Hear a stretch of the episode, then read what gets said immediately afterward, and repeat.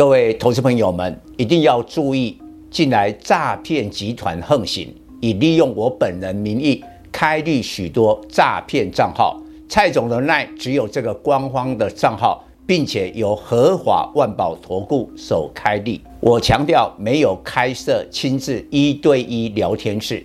没有技术班教学，没有互委托下单，没有港股、美股及任何衍生性金融商品交易。近年来也没有出书准备。只要看到任何利用蔡总肖像开立的粉丝团，要求做出上述的行为，就是诈骗集团。粉丝们看到一定要帮我们检举，共同抵制。感谢大家。各位粉丝朋友，大家好，我是陈章，现在是礼拜五盘后的分析。在美国公布了十月 CPI 七点七趴第一起之后，引爆美国股市两年来单日最大的涨幅之后，今天所有的亚洲股市跟进，台北股市大涨五百零三点，收上季线，站上一万四千点。成交量也因为外资今天大幅买超四百八十八亿而放大到三千三百亿以上，本周周线狂涨九百八十点，涨幅超过七趴。今年从一万八千六百一十九点下跌了六千点之后，从来没有看过类似今天疯狂的星期五。我们先讲结论，我认为一二六二九。就是熊市的第一只脚，虽然现在是一个无稽之谈，但是跌太深。那因为美国的通膨舒缓，让联总会未来的升息将会趋缓，所以现在是在第一只脚之后展开反弹。那也许粉丝会讲说，那已经涨到万四，还有多少的空间？我认为下个礼拜上半周。应该会在一万四附近震荡，也就是说下礼拜一或者礼拜二顶多再涨个一两百点，会停顿，然后停顿之后做了一个换手，这个时间点也刚好是截止公告第三季财报的十一月十四号，然后呢，接下来最重要的是成交量。我觉得今天疯狂的星期五，可能很多我们的粉丝已经啊，差不多对这个股市啊冷淡了大半年，今天开始会恢复信心，会恢复信心。蔡总的会员从一万六千点之后，也是过了大半年的时间，我们都是非常低的持股来避开这一波的风险，但今天开始我们大动作了。我们回补了部分的空单，我们开始增加了持股。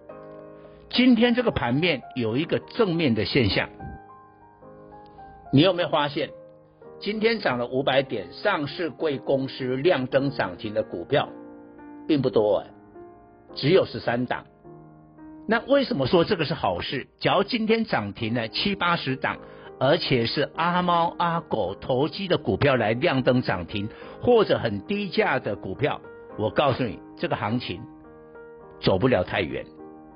但今天十三档涨停，很多是高价股，而且大部分有 EPS。我现在重点是在有 EPS，也就是说，这样的行情是代表了一些投资的买盘回来。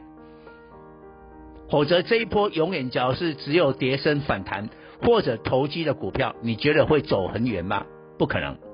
所以我说未来就是成交量，然后呢，盘面要以一些投资业绩的股票为主。假如有这些条件的话，不排除继续往半年线一万四千五百点，等于后面或许还有五百点的空间。这个是大盘的部分。